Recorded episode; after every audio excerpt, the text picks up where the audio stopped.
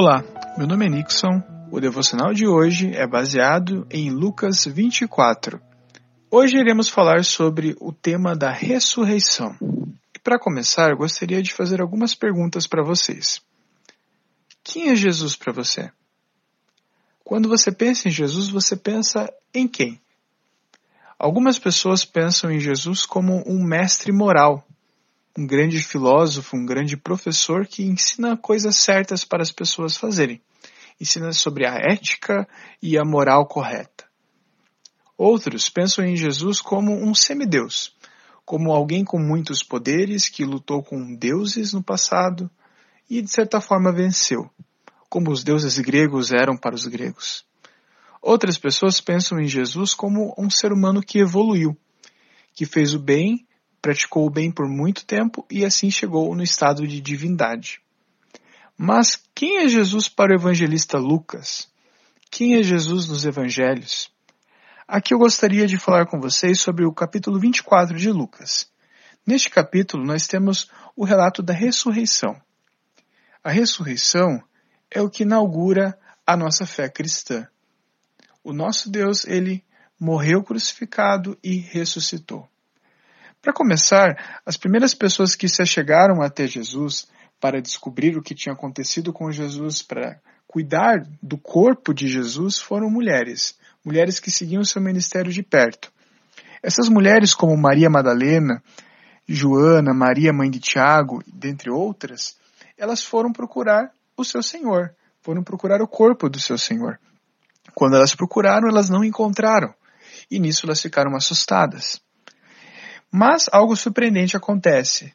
Anjos, dois anjos, encontram essas mulheres e perguntam: Por que vocês procuram entre os mortos aquele que vive? Ele não está aqui, ressuscitou.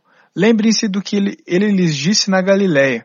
É necessário que o filho do homem seja traído e entregue nas mãos de pecadores, seja crucificado e ressuscite no terceiro dia. Nesse primeiro ponto, nós percebemos que elas procuravam um morto. Elas procuravam o seu senhor que estava morto. E a resposta foi: por que procuram entre os mortos aquele que vive? Esse, esse, esse, primeiro, esse é primeiro encontro dos seguidores de Jesus. Porém, a história continua. Nesse mesmo capítulo, nós encontramos a famosa passagem do caminho de Emaús. Nessa passagem, dois discípulos de Jesus, eles lamentam-se lamentam e questionam: puxa vida, por que Deus permitiu que Jesus, o Messias prometido, aquele que iria resgatar Israel, morresse? Por que, que os sacerdotes, por que, que todo o grupo religioso do templo negou esse Cristo? Jesus. Jesus era um profeta. Por que isso aconteceu com ele?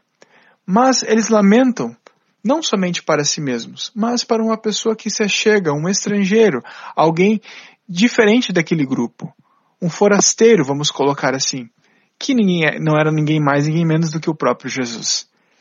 Nisso eles procuravam um líder político, eles procuravam um resgatador do, da opressão de Roma, mas não de fato o Cristo, o Cristo da Bíblia, o Cristo das profecias.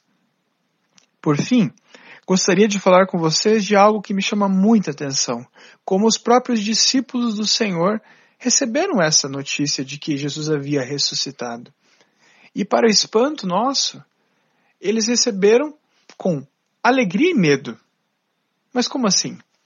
Se alegraram, se alegraram porque Jesus apareceu e se revelou a eles na ressurreição. Porém, eles se assustaram.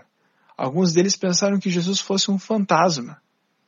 Isso, irmãos, é contraditório. A crença em fantasmas não é a crença em que o judeu que buscava seguir a lei de Deus acreditava. Era um judeu um tanto quanto supersticioso. Porém, algo muito interessante acontece. Eles dizem que Jesus é um fantasma e Jesus responde: Por que estão perturbados? Por que seu coração está cheio de dúvida? Vejam minhas mãos e meus pés, sou eu mesmo. Toquem e vejam que não sou um fantasma, pois fantasmas não têm carne nem ossos, e como veem, eu tenho. Enquanto falava, mostrou-lhes as mãos e os pés. Jesus, então, ele diz algo que ele disse para esses três grupos. mas eu gostaria de enfatizar o que ele disse a esses discípulos, aos seus discípulos. Ele diz o seguinte: Enquanto ainda estava com vocês, eu lhes falei que devia se cumprir tudo o que a lei de Moisés, os profetas e os salmos diziam a meu respeito.